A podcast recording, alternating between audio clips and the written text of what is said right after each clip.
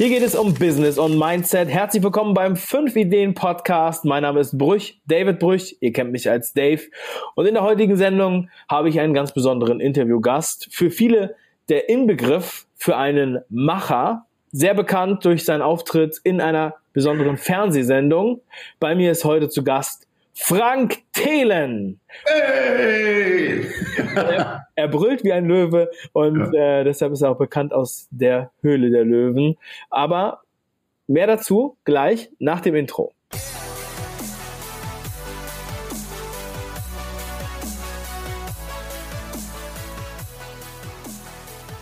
Ja, Frank, äh, vielen lieben Dank, dass du dich hier heute hier bei mir ins Interview wagst. Schön, dass du da bist. Dave, vielen, vielen Dank, dass ich dabei sein darf. Wir haben ja schon dein Buch vorgestellt, die besten fünf Ideen. Du warst sogar schon der erste Profi-Gast im Fang an Podcast und das haben schon tausende Leute sich reingezogen. Also viele Leute kennen dein Buch und wissen so die Grundideen, aber trotzdem habe ich gesagt, heute machen wir noch mal ein intensives Gespräch mit dir, um da noch mal so ein bisschen abzuklopfen, was du eigentlich für so für, für ein Typ bist. Ja, deshalb meine erste Frage an dich, so wie immer hier für meine Gäste. Frank, was bist du für einer? ja. Ähm, ich liebe Technik. Ich ähm, baue einfach Sachen. Ich bin einer, der, ähm, der loslegt, der, der schnell begeistert wird von etwas, der nicht immer die ideale Struktur hat, aber der, der einfach loslegt und macht und äh, dann das eine oder andere zum Erfolg führt und andere Dinge funktionieren auch nicht. Ja, sehr geil. Das ist natürlich was, was du auch sehr oft sagst. Also man kennt dich dafür, dass du immer sagst, einfach machen, einfach machen. Man muss es einfach mal machen. Du musst einfach mal anfangen. Ähm, darüber sprichst du sehr viel. Aber du sagst auch, dass dein Team, äh, also die Komponenten, die du sozusagen dazu holst, eigentlich im Endeffekt dich dann erst richtig ausfüllen. So, ähm, wie würdest du beschreiben, also wie funktionierst du als Macher. Also du willst was tun, ja, du bist, du liebst Technik einerseits, alles klar. Aber was sind so, wie wird daraus ein, ein funktionierendes System? Hm, ähm, also ähm, ich glaube, dass ein Team sehr, sehr wichtig ist und ich habe ja ähm, äh, schon seit über 15 Jahren oder so arbeiten wir zusammen. Ähm, Leute, die äh, mich sehr gut ergänzen. Auf der einen Seite habe ich einen CTO, den Alex Koch, der halt tiefgreifend ähm, in der Technologie, äh, Software, Teamaufbau und so weiter mir weit überlegen ist. Und dann habe ich den, den ähm, Marc Sieberger mit an Bord, der einfach super organisiert ist, der Finanzen kann, der Recht kann und so weiter. All das, wo ich wirklich sehr schwach bin. So zu dritt ähm, bilden wir das ab, was ein Unternehmen braucht, um, um erfolgreich aufgebaut zu werden in, in den verschiedenen Bereichen. Und wir haben natürlich auch großes Glück, ähm, dass wir drei und so als Team gefunden haben. Ihr habt euch jetzt äh, schon lange gefunden, seid schon lange zusammen. Ähm, wer deine Geschichte kennt und verfolgt hat, weiß natürlich, dass bei dir nicht immer nur, ähm, äh, ja, wie ich es ausdrücke, auf der Rolltreppe auf Rosen gebettet zu den Sternen ging, sondern dass du halt auch schon äh, auch durch den Schmerz gegangen bist. Kannst du mal so kurz erklären, wie, wie so deine Reise war? Bis du jetzt heute hier in deinem Büro sitzt mit deinem Fahrrad im Hintergrund, mit deinem Team. Ähm, wo, wo bist du überall so angeeckt vorab? Ähm, du, also äh, äh, erstens mal beschützend für Alex und, und Marc. Ähm, die Reise, äh, ähm, die schlimmsten Niederlagen habe ich alleine gemacht. Also da waren die gar nicht, äh, waren die gar nicht an Bord. Ähm, ich habe einfach angefangen, also ich, ich habe keine gute Ausbildung, sondern äh, ich bin irgendwann reingestolpert. In Bonn gab es hier ein kleines Team, da durfte ich ein Praktikum machen. Die haben das erste Bildschirmtelefon der Welt entwickelt und wirklich unfassbar gute Typen. Ähm, alles noch selber in C, C++ programmiert. Es gab das Internet nicht in der Masse, das heißt, war noch ISDN-Kanalbündelung. Und ähm, wir haben halt mit diesen, mit diesen AVM-Karten damals schon auf sehr niedriger Ebene ähm, programmiert, diese Produkte gebaut, dieses Bildschirmtelefon und dann halt an, an für sehr, sehr teures Geld. Damals war es quasi wie so ein Wunder und das haben dann Corporates für unfassbar viel Geld gekauft, ganz wenige davon gebaut. Und zwar für mich so ein, so ein Erlebnis, wo ich gesehen habe, irgendwie, ich weiß nicht, acht, neun, zehn Mann, die Tag und Nacht arbeiten, die, die für etwas brennen, können sowas bauen und es funktioniert am Ende des Tages. Und das hat mir diesen Virus gegeben, aber da war ich überhaupt nicht in der Verantwortung, sondern ähm, da war ich ein Programmierer. Ich habe einfach Tag und Nacht programmiert, war stolz auf jeden kleinen kleines Modul, was ich da, was ich da einbringen konnte. Und habe aber gesehen, das geht. Also so ein Team kann das machen. Und von da aus bin ich dann losgerannt. Ähm, habe dann nicht selbstständig gemacht, dann war ich in der Verantwortung für, für meine eigenen Produkte, für meine eigenen Firmen. Und manches hat sehr gut funktioniert, aber vieles habe ich auch einfach richtig dumm gemacht. Immer mit Passion. Ich hab, mir war das nie, mir ist es nie leicht gefallen zu sagen, dass das hat jetzt nicht funktioniert, aber manche Dinge haben nicht funktioniert und ich habe immer alles gegeben, aber trotzdem hat es nicht funktioniert. Und dann habe ich halt so on the job gelernt äh, das war nicht so gut, das war nicht so gut, das war nicht so gut und, und wurde halt schrittweise besser und habe dann halt quasi meine Ausbildung äh, im echten Leben gemacht. Das hat den Vorteil, dass ich glaube ich wirklich ähm, echt eine ganz gute Ausbildung habe. Ich glaube, das kann man wirklich fairerweise sagen. Ähm, das hat den Nachteil, dass ich halt nicht geschwitzt habe im Trainingsraum, sondern geblutet habe im echten Leben. Weil wenn du dann irgendwie sagst, oh scheiße, ich hätte keinen Helm an, dann hast du halt ist irgendwie eine vernünftige Beule am Kopf. Ähm, und das kann ich auch keinem empfehlen, weil normal, also sage ich mal, eine sehr hohe Wahrscheinlichkeit wäre eigentlich, dass ich heute hier nicht in meinem Büro sitzen würde, sondern eher, äh, keine Ahnung wo, äh, äh, weil ich einfach äh, aus meiner Insolvenz nicht mehr rausgekommen wäre, wie es auch meinem Partner ähm, Severin Tatarczyk von, von damals ähm, auch passiert ist. Der ist dann halt, der ist ja mit mir gemeinsam in diesen Weg gegangen. Wir waren ja Vorstandskollegen und das Unternehmen gemeinsam aufgebaut. Und für ihn war es dann auch erstmal härter, wieder aus dieser, aus dieser negativen finanziellen Situation herauszukommen. Und ich habe einfach noch sehr, sehr viel Glück gehabt. Das heißt, heute, glaube ich, eine tolle Ausbildung kann man sagen. Aber der Weg war nicht intelligent, weil die, die, die Wahrscheinlichkeit, dass ich es hätte nicht geschafft, waren einfach viel zu hoch. Es war also relativ dumm, diesen Weg zu gehen. Mhm. Mhm. Bildschirm, Bildschirm und, und ähm, bei dem Thema, bei dem Thema oh, ich höre jetzt irgendwie doppelt. Kannst du es ein bisschen leiser machen bei dir? Ja, ich kann, äh, mach's leiser. Ähm, kennst du eigentlich Frank Radek? Kennst du Frank. Radek aus Köln? Äh, beziehungsweise aus Bonn, weil der hat nämlich auch mit seiner, der hat ähm, äh, QSC gegründet. Mehr oder weniger aus. Witzigerweise kenne ich nicht. Nee. Ja, ist ja lustig. QSC kenne ich natürlich, aber ich kenne ihn nicht. Ah, okay, weil ich hätte jetzt gedacht, so das müsste eigentlich so die gleiche Szene gewesen sein, weil der ist ja auch so ein Erfinder, ähm, der ja aus Versehen QSC mehr oder weniger gegründet hat. Aber okay, das, das ist auch total verrückt. Übrigens, ähm, ich war auch über, äh, Vielleicht bin ich heute ein Networker. Ich war überhaupt kein Networker. Das heißt, ich habe ein Unternehmen gegründet. Ich wusste gar nicht, dass es eine Start-up-Szene gab, bis wir irgendwann uns mein Unternehmen verkauft hatten. Und dann rief mich Lukas Skadowski an und sagt, ey, komm mal nach Berlin. Ich habe hier so eine Website, die heißt gründerszene.de und so. Und dann habe ich erst gedacht, so Start-up und Venture Capital, das kannte ich alles gar nicht. Ich habe einfach mein Unternehmen aufgebaut und ich kannte weder ihn von QSC noch, ähm, es gab ja Pioniernet, also den, jetzt Namen vergessen, auch einen großen Kölner, äh, den Jörg Haas. Ich kannte die alle nicht, sondern ich habe einfach Tag und Nacht an meinem Schreibtisch gesessen und gearbeitet. Was natürlich, das war auch nicht klug. Also ich glaube, heutzutage gehen die Leute teilweise zu viel auf Konferenzen und sagen, äh, hier noch eine coole Hipster-Party und da noch was Cooles. Ähm, ich habe es halt ganz falsch gemacht. Ich habe nicht mal irgendwie gesagt, okay, wer sind denn hier die vier, fünf Leute, die Erfolg haben und können wir einmal Mittagessen gehen, um uns kennenzulernen. Das wäre klug gewesen, habe ich nicht gemacht. Ich bin einfach blind. Bis zum Unternehmensverkauf kannte ich keinen und wusste nicht mal, was eine Startup-Szene ist. Ja, also es ist der, der Weg liegt vielleicht irgendwo dazwischen, weil die einen finden halt Startup super sexy und denken, das wäre so eine Art Lifestyle. Du sagst aber auch, work your ass off, ja, ja. wie Arnold Schwarzenegger auch sagen würde. Ähm, das heißt, es ist nicht sexy. Matthew Mockridge sagt auch, Startup ist nicht sexy, ja. Äh, Startup ist, äh, ist wirklich auch erstmal keiner, keiner glaubt an dich vielleicht. Die Leute sagen dir eher noch, was soll der Scheiß? Und du ziehst trotzdem durch und arbeitest 16 Stunden am Tag. Und äh, jetzt hat man aber das Gefühl, Startup, das ist wie so ein Stadtteil von Berlin. Ja, alle so, ja, ich mache jetzt ein Startup, ich mache jetzt ein Startup, auch wenn sie noch gar nicht genau wissen, was es eigentlich bedeutet. Als ich diesen Begriff, ich bin übrigens gelernter Bankkaufmann mal gewesen. Krass. Der Begriff Startup, der war bei uns, das war sozusagen, ich wusste nicht, was man damit allgemein be be ähm, bezeichnet, aber bei mir war einfach das so, das sind Unternehmen, die eigentlich nichts, also denen wir das Geld geben, was dann eigentlich verbrannt ist, so ungefähr. So war es, äh, das war das, was wir mit Startup in der Bank, also ich habe 2002 bis 2005 Ausbildung in der Bank gemacht, ja. Ähm, äh, aus, auf verrückten Wegen bin ich da hingekommen, aber das war so witzig, weil das war so meine, das war meine erste Berührung mit Startups. Es gab sogar diese Startup-Kataloge, was kann man für Förderung bekommen, was kann man für Kredite bekommen und so weiter, ja.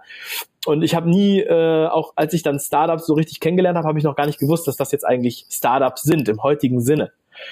Ähm, und war natürlich damals in der, in der Bankenkrise, die, wenn du da 2002, 4, 5, 6, 7 da rumgelaufen bist, ähm, waren die natürlich gerade 99, 2000 ja auch alle so gebrandet, ähm, dass das alles nicht funktioniert.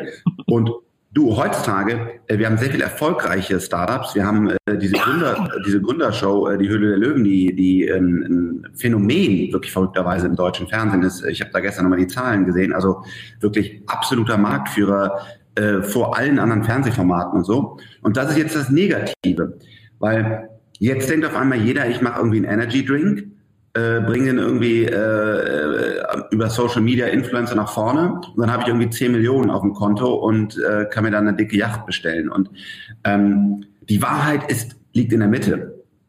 Startups sind weder irgendwie cool, schnell Geld, aber noch sind sie die ätzende Seuche, die, die damals bei euch in der Bank äh, sozusagen besprochen wurde, sondern Startups sind wie ein Rechtsanwalt oder wie ein Kieferorthopäde oder wie auch was immer, sind ein, ein, eine Art Jobs und Unternehmen aufzubauen. Und die haben gute Seiten und die haben schlechte Seiten. Und äh, das ist mir wichtig, immer da ehrlich drüber zu sprechen, ist weder, weder kaputt zu machen, noch over irgendwie super Hype und alles direkt so, sondern es ist ein Job, der Vor- und Nachteile hat. Und man kann es aber nur überleben, wenn man vom Produkt her kommt und wenn man die Passion hat zu sagen, ich will dieses Ding jetzt bauen, weil der Weg ist viel, viel steiniger, als jetzt irgendwo eine Festanstellung zu machen oder Zahnarzt zu werden, weil dann ist klar, was da passiert. Da Zähne gehen kaputt, da kommen Leute rein, du hast einen festen Preis und so weiter. Und es ist unfassbar hart, deswegen kann man es nur überleben, wenn man vom Produkt her kommt. Aber wenn man es dann schafft, dann ist es wirklich auch also die, das größte, schönste, was man erleben kann, weil auf einmal hast du ein Produkt gebaut. Weißt du, so dieser Moment, wo du, wo du in der Starbucks ähm, Schlange stehst und vor dir macht einer die Wunderliste auf und, und managt irgendwie sein Leben damit. Das, that's fucking unbeatable, ja. Aber genauso ist es auch schwierig, dahin zu kommen. Ja, also natürlich. Äh, ich benutze auch jeden Tag die Wunderlist. Ihr habt sie ja verkauft an Microsoft. Ja. Ähm, jetzt haben wir alle Angst, weil wenn was bei Microsoft ist, dann normalerweise nimmt das kein gutes Ende.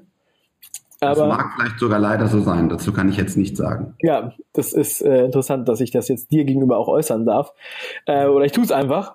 Ähm, ja, also nochmal ganz kurz, was würdest du denn sagen? Also, ich will jetzt auch niemanden entmutigen, zu gründen, loszulegen. Ja, ganz im Gegenteil. Ich habe ja das Buch geschrieben, fang an, damit die Leute einfach anfangen. Und auch wenn du jetzt sagst, ich habe Fehler gemacht, das war nicht klug und so weiter, alles klar.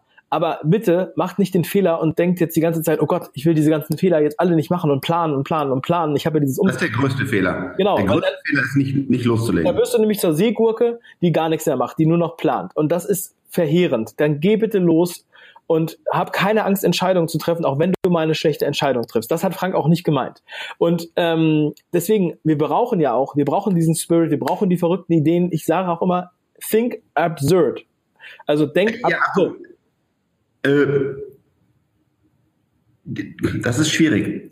Wenn, wenn, du jetzt sagst, ja? ich will einfach mal ein Startup gründen und, und ich will jetzt einfach mal äh, irgendwas machen, dann wird es halt auch nicht funktionieren, sondern du musst schon vorher nicht reinhören. Will ich das wirklich machen? Du musst auch einen Plan haben, weil du wirst lange kein Geld verdienen. Ähm, es wird einfach sehr schwierig. Und wenn jetzt zum Beispiel, deswegen sage ich ja, wenn du von der Uni kommst gerade, muss man eigentlich fast jeden dazu verpflichten, also wie man damals irgendwie so einen Wehrdienst, ich weiß gar nicht, ob es den noch gibt, äh, hatte, äh, ein Startup zu gründen, weil dann hast du keine Verpflichtungen, du hast wahrscheinlich noch keine Familie, ähm, du, du hast noch keine Karriere, die du sonst was kannst. Und dann müsste man eigentlich quasi fast jeden verpflichten zu gründen und es einfach mal zu probieren, bis man gescheitert Ja. Und der eine probiert es dann eine Woche und der andere probiert es 100 Jahre, weil er irgendwie Facebook gründet. Aber ähm, das ist schon wichtig, weil wenn du zum Beispiel sagst, du hast eine Familie, du musst ein Haus abbezahlen und äh, du bist jetzt irgendwie bei der Telekom oder bei Siemens und jetzt gründe ich ein Startup, weil dann werde ich noch schneller reich, das ist der falsche Weg, sondern muss ich auch realistischerweise sagen, kann ich gerade was erreichen. Aber dann ja. ist, dieses Machen und Loslegen so viel wichtiger. Wir haben gerade jetzt, ähm, saß, saß ich äh, am Wochenende mit unseren zehn Food Startups zusammen und ein, ein Unternehmen, was eigentlich ein gutes Produkt hat und so, hat sich völlig vermanagt. Die, die hatten nachher, die sind zu EO gegangen, also EO Entrepreneurs Organization ist eigentlich eine gute Sache, aber äh, das Unternehmen war noch gar nicht fertig, ja, und dann schon mit EO große Inspiration, Asana mit Perfektion aufgesetzt, 360 Grad Reviews, OKRs, alles eingeführt und haben vergessen, ihr scheiß Produkt zu bauen und zu verschicken. Und ähm, da bin ich wirklich auch ein Freund davon, erstmal machen, erstmal die ta ersten 1000 Pakete verschickt, erstmal das und danach diese ganzen OKRs und so weiter, was natürlich sehr wichtig ist. Wenn man jetzt so ein Lilium Aviation sieht, wo wir, wo ja mittlerweile 100 Millionen Kapital drin sind, dann ist das genau richtig. Das habe auch ich immer schlecht gemacht in meinem großen Unternehmen. Da musst du nachher professionelle ähm, Strukturen haben, du brauchst OKRs, du brauchst ein Asana, du brauchst alles dieses saubere Management. Aber manchmal sehe ich auch bei so Startups, weil die glücklicherweise ja mittlerweile gibt es ja auch gute Literatur darüber und so, dass die dann echt anfangen, so ein, so ein wunderbares Kommunikations- und Organisationstool aufzubauen, anstatt einfach ihr Produkt mal zu machen. Das ist schon eine der wichtigen Dinge. Verkaufen, ne? Also das muss man ja verkaufen. Also ähm, ich bin ja eigentlich ein Verkäufer, so deshalb nicht nur, weil ich vor kurzem in der Bank war, sondern einfach von meinem Spirit her. Ähm, und ich, was ich halt auch ganz geil finde, ist, wie du es wahrscheinlich auch weißt, wie Elon Musk das macht. Also ich habe ich kenne da so eine Delegation, die waren eingeladen bei ihm bei Hyperloop. Heißt die so? Hyperloop heißen auch, die mit, mit der Rohrpost. Ähm, und die waren da und das war, ähm, also ein, äh, ein Kunde von uns war auch mit dabei und die, das war wirklich wie so eine, wie, wie so ein, ah, okay, wie so ein, wie so ein Schauspiel. Ja, dann ähm, er beschrieb das so, das war wie so ein Theater. Ja, also diese die Darsteller waren da, die haben alle so weiße Kittel angehabt und haben irgendwas mit Bohrmaschinen in irgendwelchen Sachen reingebohrt und so. Und die Delegation wurde das so durchgeführt. Aber er sagt, die haben eigentlich da im Endeffekt gar nichts gemacht. Das war sozusagen eine Show, um halt in einem, in einem bunt gestrichenen Brick House Building, ähm, um sozusagen ähm, ja, Investoren zu gewinnen. So, und dann denkt man sich so, wie krass, was machen die Amis denn da? Wie, auf was für Ideen kommen die denn? Und ähm, äh, quasi, die verkaufen, die verkaufen das, bevor es überhaupt fertig ist. Ja? Ähm, Im Kleinen machen wir das auch manchmal. Ich habe auch tausend Bücher verkauft, bevor es überhaupt gedruckt wurde. War ich sehr stolz drauf. Aber ähm, ja, sag doch mal, wie, wie sieht das so aus? Also du bist ein großer ja. Elon-Fan. Äh, ist das so? Ist, ja. ist das so alles? Ist das so alles Show? Ist das ein, ist das ein Weg auch so vorzugehen? Ja. Ja, genau. Also ich glaube, äh, Storytelling ist super wichtig. Ja, also was ähm, Emotionen, wir sind Menschen. Warum zum Himmel äh, äh, soll, soll ich jetzt äh, diese Litzer essen oder das Ankerkrautgewürz nehmen oder sag mal, äh, warum baut ihr jetzt ein Flugzeug irgendwie in München? Äh, das wird nicht funktionieren. Und da diese diese Kommunikation zu machen, ist extrem wichtig und auch, auch die Story dahinter. Ähm, und da sind wir richtig schlecht drin. Aber es muss auch Substanz dahinter sein. Das ist natürlich also die Kombination, die sein muss. Und ähm, ich persönlich, äh, da gibt es andere Meinungen zu, glaube, dass bei Elon die Substanz dahinter ist. Ähm, äh, Gerade jetzt hat er auch das erste Mal Gewinn gemacht. Er liefert jetzt seine Model 3s. Ähm, hat das alles viel zu lang gedauert. Äh, aber guck mal, er baut dann halt ein Zelt, dann lachen die Leute, aber weil, weil er sagt, wenn ich jetzt ein Gebäude baue, verliere ich Zeit und er hat es einfach geschafft. Und das war sicherlich nicht bilderbuchmäßig, aber er ist ein Macher und er ist auch ein Storyteller. Aber er hat auch eine Substanz und er versteht auch seinen Kram. Und das ist eigentlich so eine, so eine ideale Kombination. Das heißt, teilweise haben wir in, im Ami-Land auch Schaumschläger. Well, it will be amazing. It's the next big superstar generation. Da, da, da, da. Und dann, dann guckt man da rein und sagt, okay, sorry, Alter, das ist, also da ist nichts dahinter. Das ist schlecht. Aber wir haben teilweise in, in Deutschland hochwertige Ingenieure, die wirklich großartige Sachen bauen und dann da schon stehen und sagen, ja, also so richtig, ich weiß nicht, ob es funktioniert und wenn es dann draußen richtig kalt wird, dann, dann geht es auch vielleicht kaputt.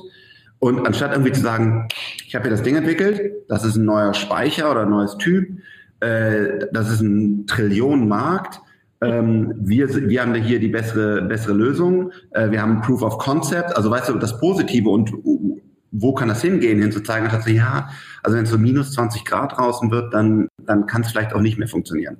Und da muss man halt genau diese, diese Ingenieurkunst, die wir haben und, und auch dieses Talent und das Niveau nehmen und dann die richtige Story dahinter packen und dann halt ein großes Unternehmen draus machen. Ich glaube, das, das fehlt uns. Mhm. Ähm, was ich halt auch nochmal ganz spannend finde, ist, ähm, dass sich sozusagen das Denken auch so ein bisschen verändert, auch in den großen Konzernen. Ja, also äh, zum einen, also Startup, sagen wir mal, kleine neue Gründungen, die halt möglichst klein und agil ähm, arbeiten. Und aber auch die Konzerne, die ja früher aufgebaut waren, hierarchisch wie das Militär, äh, zum Teil immer noch, aber ähm, versuchen jetzt auch quasi eigene Abteilungen als, ich würde jetzt nicht sagen als Startups, ja, aber schon äh, agile, agile Systeme, das ist ja das ganz große Thema, zu bauen.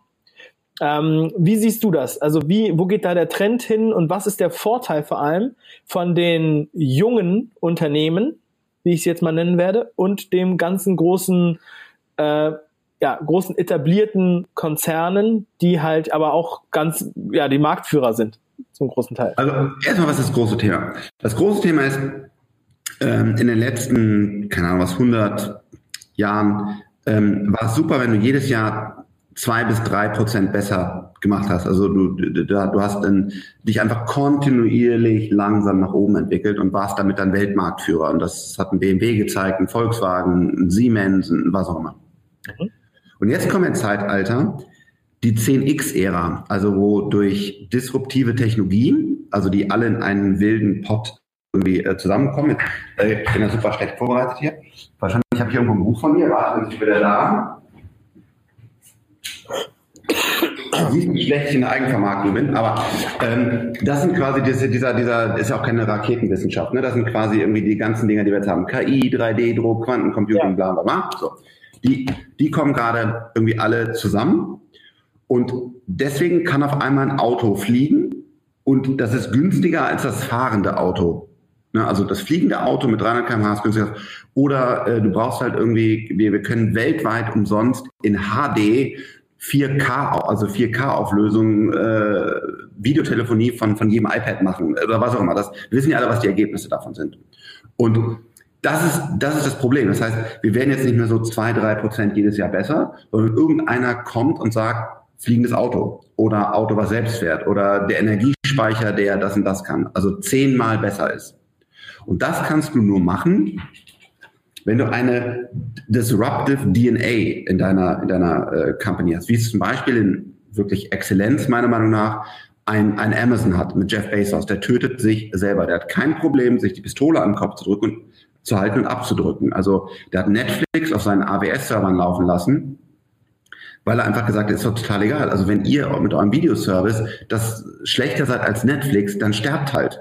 Aber ich werde doch deswegen jetzt nicht durch irgendwelche Politik-Sachen äh, unseres anderes Produkt AWS denen nicht zur Verfügung stellen. Also wirklich so eine richtig radikale disruptive DNA.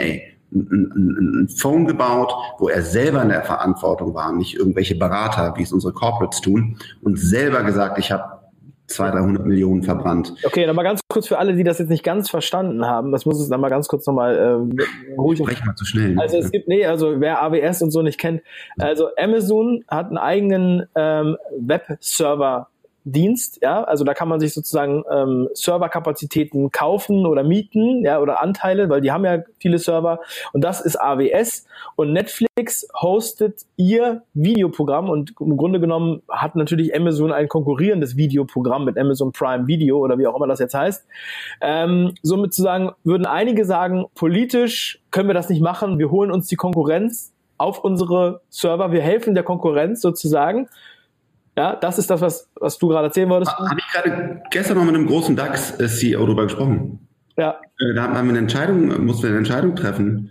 Und ähm, es, wir wussten, dass es die richtige Entscheidung gewesen wäre fürs Unternehmen. Aber die haben einfach gesagt, das können wir politisch nicht machen. Weil halt ein Wettbewerb, ich will ja auch gar keine Geheimnisse jetzt verraten, da war irgendwie ein Wettbewerber zusammen, wir wussten, das ist das bessere Ergebnis, aber wir werden es nicht tun, weil die Shareholder-Struktur von dem so und so ist das ein Wettbewerber, deswegen werden wir es einfach nicht machen. Und das ist diese, diese DNA. Also wir kommen jetzt in eine 10x-Ära, also nicht mehr so langsam, sondern irgendeiner sagt, zack, zack, er springt, also Sprunginnovation, wie das, glaube ich, die CDU manchmal nennt. Ähm, ist auch echt blöd dafür ein neues deutsches Wort zu finden, aber eigentlich Sprunginnovation ähm, definiert es eigentlich. Wenn die CDU das sagt? Ja, oder ich weiß gar nicht, oder der, irgendwie das Kanzleramt oder was auch immer. Also, ähm, so, und das kommt jetzt und dafür sind wir gar nicht vorbereitet, weil wir sind halt eben äh, immer diese kleine Optimierung, politisch, Player anders klein halten und so und selber niemals irgendwie ins Knie schießen, aber Amazon ist bereit, sich den Kopf zu schießen. Und das ist diese, dieser, ja, diese, dieser, diese andere DNA. Und die fehlt uns in Deutschland und das wird ein Problem werden, weil jetzt durch diese DNA halt auf einmal Weltkonzerne entstehen, die alle über 100 Milliarden Richtung 1000 Milliarden Marketkapitalisierung gehen, also GAFA in USA, BAT in Dings. Mit Tesla entsteht meiner Meinung nach gerade das neue äh, 100 Milliarden und dann noch bald 1000 Milliarden Unternehmen in den nächsten fünf Jahren. Und wir haben einfach keinen in Deutschland oder Europa, der diese DNA hat und, und, und das so das 10x-Themen nach vorne bringt, die einfach in bedeutenden Märkten sind. Ja, ja, mega gut, wie du das, wie du das erklärst, wie du das siehst. Ähm, nur ist es so, dass halt äh, ja Porsche, BMW und Mercedes die ganze Zeit darauf warten, dass, dass Tesla pleite geht zum Beispiel äh, und sagen, ja gut, wir kaufen uns das dann einfach auf und sie auch sie sagen, ja gut, wir, hallo, wir sind Mercedes, wer soll uns denn klein machen? Ja? Yahoo und also, Google, genau das gleiche. Yahoo war ja, der ja. große Player, Google war so klein. Genau, also ja, es ist genau das gleiche und du wirst einfach sehen, und das ist hier meine Voraussage an alle, ihr werdet sehen, ich, ich kenne auch eine andere chinesische Company, die sehr gut unterwegs ist, aber ihr werdet sehen, dass Tesla einfach äh, diese ganze deutsche Autoindustrie in den nächsten zwei, drei, vielleicht kriegen wir eine weltweite Wirtschaftskrise, aber dann sind sieben Jahre oder was auch immer, einfach überholen wird. Das ist so geil, ja.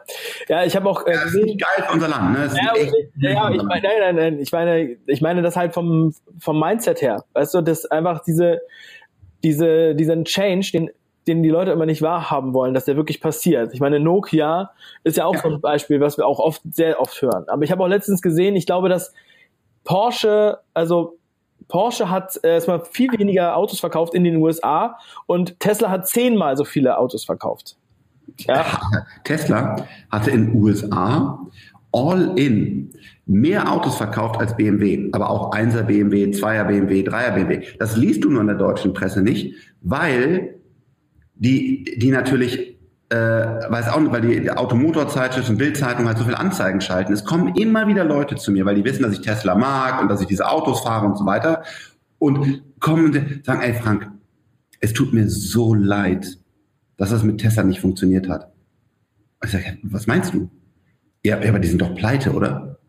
Also die, die Presse ist so negativ, die haben das so gut hinbekommen, dass in Deutschland ernsthaft relativ gebildete Menschen zu mir kommen und sagen, es tut mir leid, dass dein Auto nicht mehr weiterentwickelt wird und dass die Werkstatt nicht mehr gibt, weil das Unternehmen pleite ist. Das ist schon eine krasse PR-Arbeit, aber es hilft nicht. Am Ende des Tages setzt sich halt diese, diese Innovationskraft durch. Ja. genau die fehlt uns. Aber es ist genauso wie damals, als der Kühlschrank erfunden wurde und die Leute alle gesagt haben, i Kühlschränke, das kann doch nicht gesund sein, weil das, das, das Eis, Lake Eis aus Kanada, das ist viel gesünder, das ist aus der Natur. Ja, und äh, es gab, äh, das war, das ist wirklich eine witzige Geschichte, ich habe vergessen, wie der Typ heißt, aber der Typ mit dem größten Haus in New York, das war der Eishändler. Ja. der, die haben das sogar geschafft, diesen Erfinder vom Kühlschrank arm sterben zu lassen, aber der Kühlschrank hat sich trotzdem durchgesetzt. Ja, also nur mal da dazu. Das wusste ich gar nicht, krass, okay. Ja, also müsste, müsste ich echt nochmal nachgeliefern, wie der Typ heißt, aber die Geschichte ist echt, echt sagenhaft. Die Geschichte natürlich auch in meinem Buch, aber muss ich jetzt mal dir, Dave, lassen, nicht so kompetent, wie du sie gerade erzählt hast. Ich habe sie nur generell erzählt, genau das mit diesen Eisblöcken, die die dann runtergingen und keiner wollte den Kühlschrank haben und das war der nächste Schritt. Aber das, jetzt hast du mir das beigebracht, das heißt, äh, in der nächsten Version werde ich das erweitern. Da wusste ich sogar nicht, dass, dass der Erfinder des Kühlschranks sogar noch arm gestorben ist. Das war, das war ja, das ist leider so. Und ähm, du siehst halt dieser Kampf, ne? Oder auch, also ich meine, wenn ich dann sehe, dass in Barcelona auf einmal äh, tausende Taxifahrer streiken und ähm, also beziehungsweise Autos kaputt machen und sowas alles, also nicht nur streiken, sondern Vandalis, Vandalismus machen, ich weiß nicht, wie das Verb heißt, vandalieren, ähm, dann denke ich mir so, das sind genau die, die leider, die am Ende dann leider verlieren, die das nicht erkennen, ja, so wie die Weber beim Weber-Aufstand, ja. Und ähm, also wir sollten uns dessen oh, bewusst nein. sein. Wir, so, wir sollten auf jeden Fall dafür bewusst sein und alle, die was machen wollen. Ne? Also die Würfel sind nicht gefallen.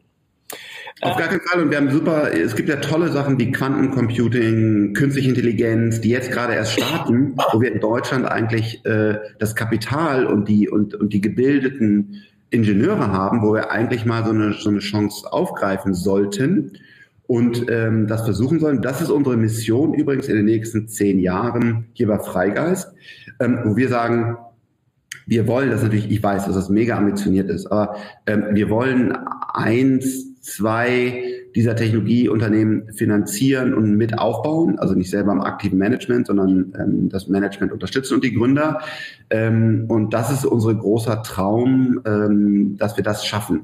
Ja, da sind wir im Energiebereich, äh, machen wir das, im Transportation-Bereich äh, machen wir das äh, und hoffentlich bald noch in anderen Bereichen, wo wir so wirklich sehr ambitionierte große Unternehmen, die dann auch sehr schnell mehrere hundert Millionen Kapitalisierung benötigen, aber halt auch in einem sehr, sehr großen Markt unterwegs sind, brutal kluge Köpfe dahinter stehen, die auch mir äh, in fast allen Themen glücklicherweise überlegen sind.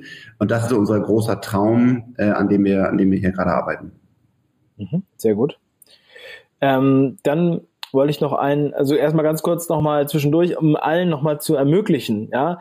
Ich denke, dass man von dem, von deiner Geschichte wirklich viel lernen kann, sowie von jeder Biografie. Deshalb sollte man wirklich das Buch lesen oder den Fang an Podcast äh, konsultieren, wo wir immer abwechselnd etablierte Unternehmer und blutige Startups im Interview haben und äh, die zeigen, wie sie angefangen haben. Also den Fang an Podcast kann ich nur auch jedem nochmal an, ans Herz legen.